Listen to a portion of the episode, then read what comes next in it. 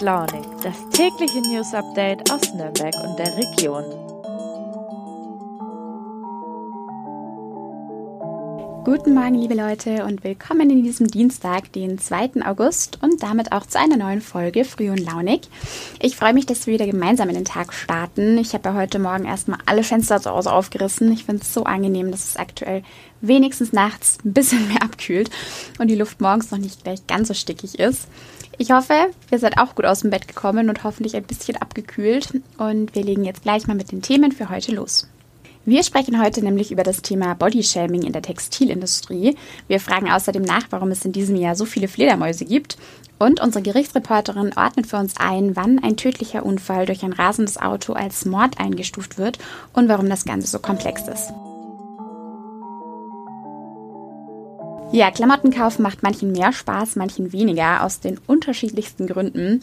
Mit 13 sind meine Freundin und ich damals zu richtigen Shoppingtouren aufgebrochen und waren den ganzen Tag lang in Nürnberg unterwegs, in den unterschiedlichsten Läden. Das ist allerdings ziemlich lange her und auch absolut nicht mehr das, was ich mir unter einem gelungenen Samstag vorstelle. Einfach zu viele Menschen, ewiges in der Schlange stehen und stickige Umkleiden. Aber für viele Personen ist das Einkaufen auch deshalb kein Spaß, weil sie ihre Größen gar nicht finden oder erst extra danach fragen müssen. Hi Martin, wie bist du denn eigentlich auf das Thema aufmerksam geworden? Ich bin auf das Thema gekommen, da eine Leserin auf uns zugekommen ist, die eine irritierende Episode hatte beim Bikini-Shoppen.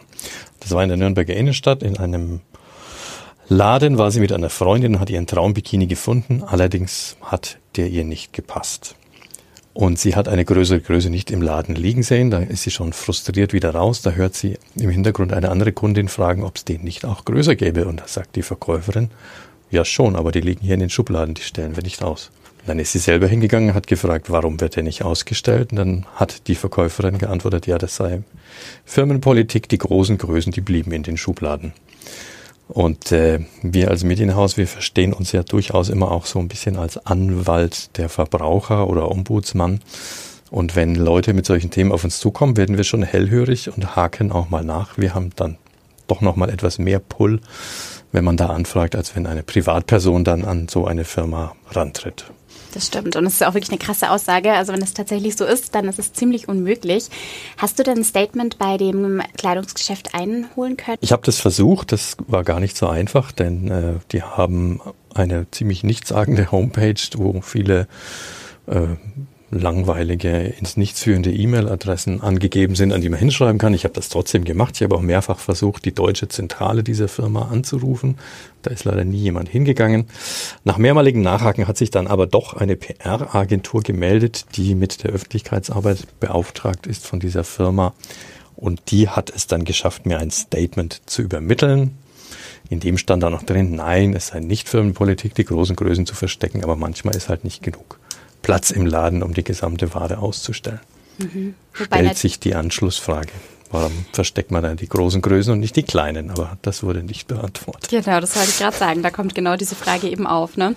Aber gibt es denn dann wirklich noch Modeketten, die Frauen mit normaler oder Übergröße lieber nicht in ihren Geschäften sehen wollen oder zumindest diese größeren Größen dann nicht in den Schaufenstern ausstellen? Das habe ich mich auch gefragt. Ich war da bei dem Thema tatsächlich erstmal etwas blank, habe aber zum Glück eine Professorin gefunden, die sich wissenschaftlich sogar mit diesem Thema beschäftigt und die hat mir erläutert, ähm, bei den Modelabels und bei den Ketten, bei denen es wirklich um die Masse geht, also die Masse an den verkauften Waren, sagt sie, ist das nicht der Fall. Das kann sie sich nicht vorstellen.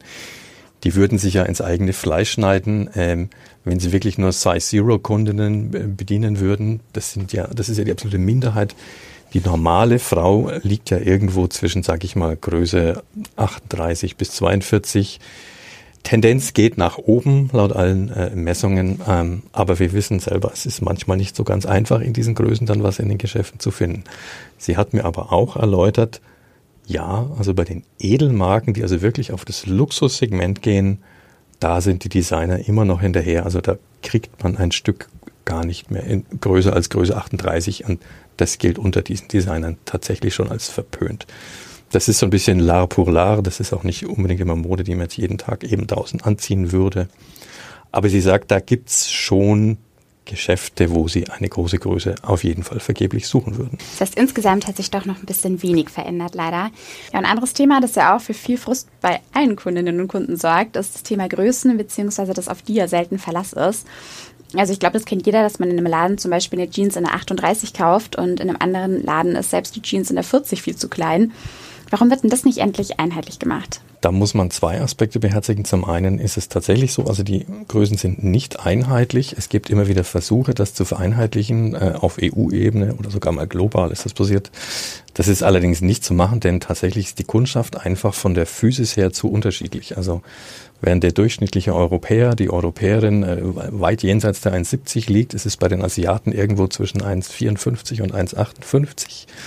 Ähm, deswegen ähm, kann man das leider nicht so ganz vereinheitlichen. Firmen, die eben in Asien produzieren, nähen dann andere Größen ein, als welche, die das jetzt zum Beispiel in, in Schweden oder in, in England machen würden.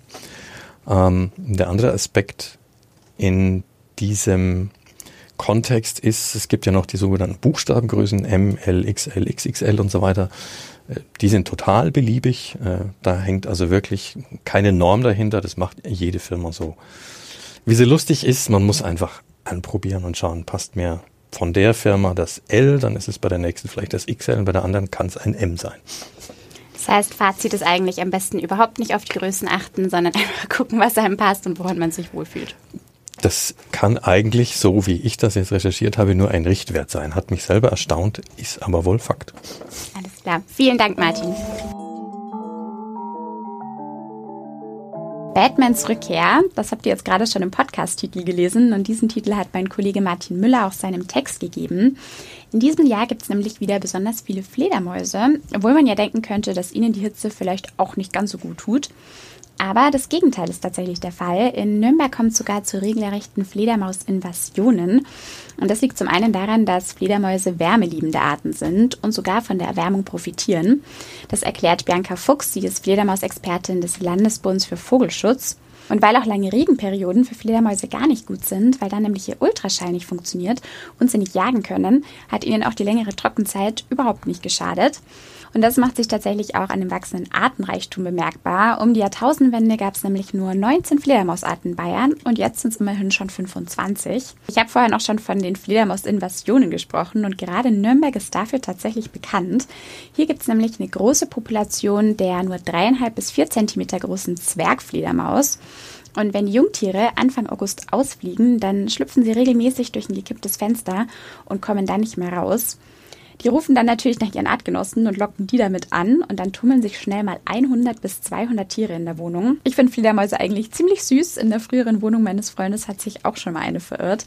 Aber über 100 Stück im Schlafzimmer zu haben, das stelle ich mir jetzt auch nicht mehr ganz so lustig vor. Und wir haben ja Anfang August, also achtet vielleicht drauf, dass ihr eure Fenster nicht so dauergekippt lasst. Vielleicht ist das gerade ein ganz guter Rat. Bianca Fuchs sagt nämlich, das kommt wirklich auch mehrmals pro Jahr vor. Im Normalfall genügt es aber, die Fenster weit zu öffnen und die Tiere verschwinden dann nach einer Weile wieder.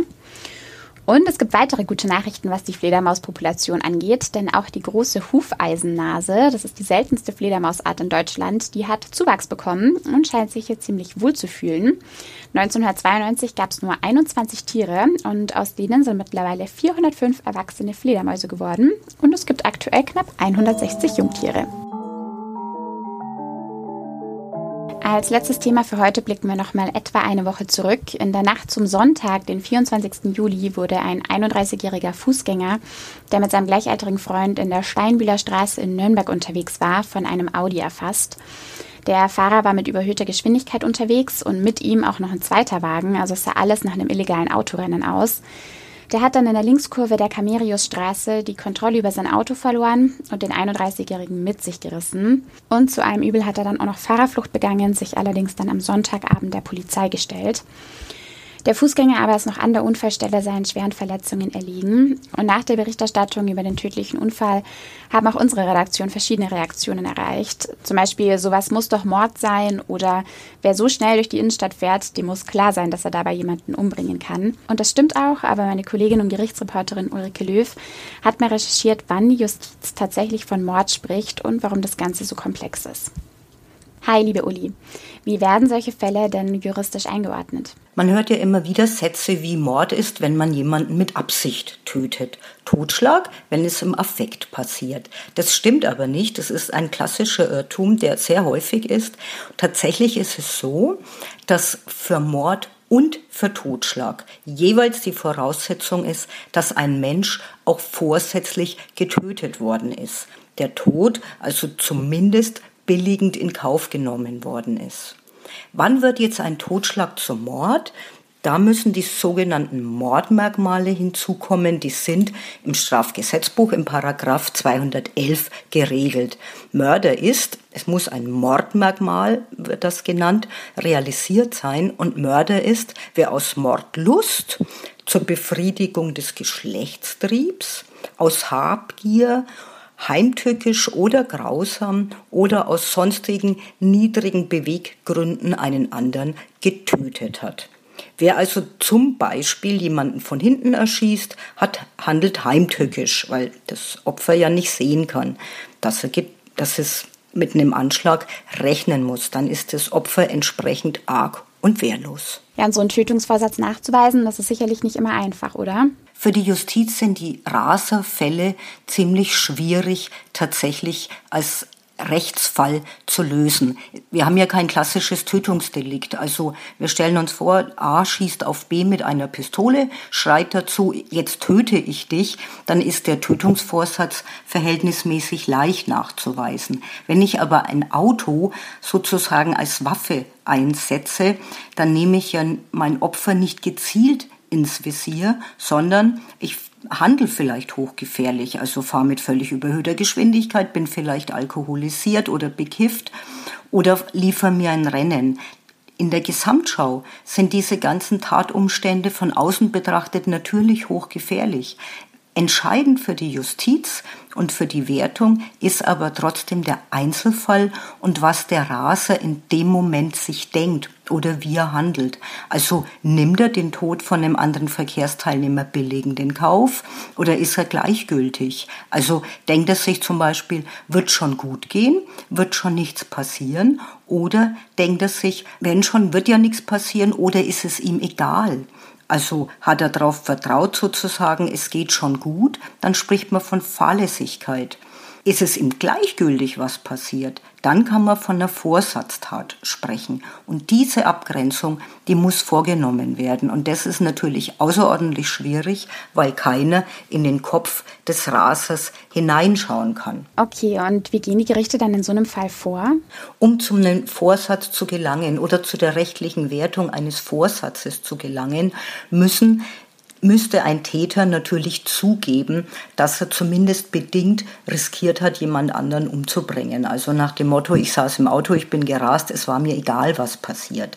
Das wird natürlich ein Angeklagter kaum zugeben. Also sind die Gerichte dazu gezwungen, die Gedanken der Täter aus ihrem Verhalten herzuleiten. Und dazu spielt eben das Verhalten vor und nach der Tat eine Rolle. Wenn ein Gericht von Vorsatz ausgeht, muss es für die Verurteilung wegen Mord Mordes noch ein Mordmerkmal haben, sonst handelt es sich um Totschlag. Aber entscheidend ist erstmal, die Gerichte müssen den Vorsatz nachweisen. Können die Gerichte dieses nicht, dann lautet das Urteil oft auf fahrlässige Tötung. Für fahrlässige Tötung gibt es eine Höchststrafe von fünf Jahren und häufig sind die Urteile deutlich milder ausgefallen und Strafen, die bis zu zwei Jahre betragen, konnten auch zur Bewährung ausgesetzt werden. Das stieß in der Öffentlichkeit natürlich auf heftige Kritik. Und das andere Extrem, eben zum Mord zu gelangen, zieht ja zwingend nach sich eine lebenslange Freiheitsstrafe nach. Und das ist natürlich eine extreme Kluft. Also einerseits fahrlässige Tötung mit eventuell einer bewährungsfähigen Strafe, auf der anderen Seite lebenslang. Okay, und dieses Extrem, das hat ja dann nicht mehr reingepasst in die Rasa-Fälle, die seit 2015 vor allem die Öffentlichkeit entsetzt haben, richtig? Und deshalb hat der Gesetzgeber 2017 den Strafrechtsparagraphen 315d ins Strafgesetzbuch hineingeschrieben, den sogenannten Raserparagraphen extra für diese illegalen Autorennen und diese Raserfälle, um diese Gesetzeslücke zu schließen. Das heißt also, kommt jemand zu Tode, ist eine Höchststrafe von zehn Jahren möglich, doppelt so viel wie bei der fahrlässigen Tötung. Vielen Dank, Juli. Ja, und damit hoffe ich, dass ihr jetzt endgültig wach seid und vor allem noch einen tollen Restdienstag vor euch habt. Ich freue mich sehr, wenn ihr morgen wieder reinschaltet. Klickt euch auch gerne mal durch die Show Notes, da habe ich euch alle Texte verlinkt. Und dann hören wir uns morgen wieder. Macht's gut und bis dann.